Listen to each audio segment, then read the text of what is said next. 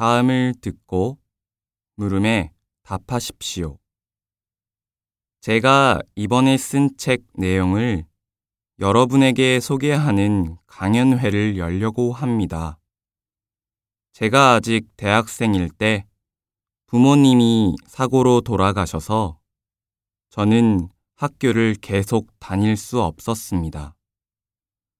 아르바이트를 하면서 너무 힘든 하루하루를 보냈습니다.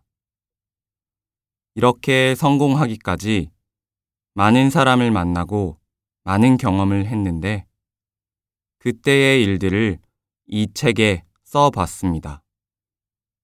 책을 읽으신 분들은 물론 아직 안 읽으신 분들도 환영합니다. 제 강연회에 오셔서 저의 인생 이야기를 들어보십시오. 많은 분들의 참여를 기다리겠습니다. 다시 들으십시오. 제가 이번에 쓴 책 내용을 여러분에게 소개하는 강연회를 열려고 합니다. 제가 아직 대학생일 때 부모님이 사고로 돌아가셔서 저는 학교를 계속 다닐 수 없었습니다. 아르바이트를 하면서 너무 힘든 하루하루를 보냈습니다.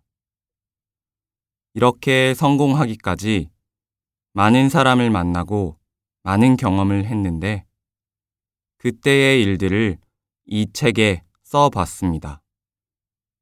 책을 읽으신 분들은 물론 아직 안 읽으신 분들도 환영합니다. 제 강연회에 오셔서 저의 인생 이야기를 들어보십시오. 많은 분들의 참여를 기다리겠습니다. 25번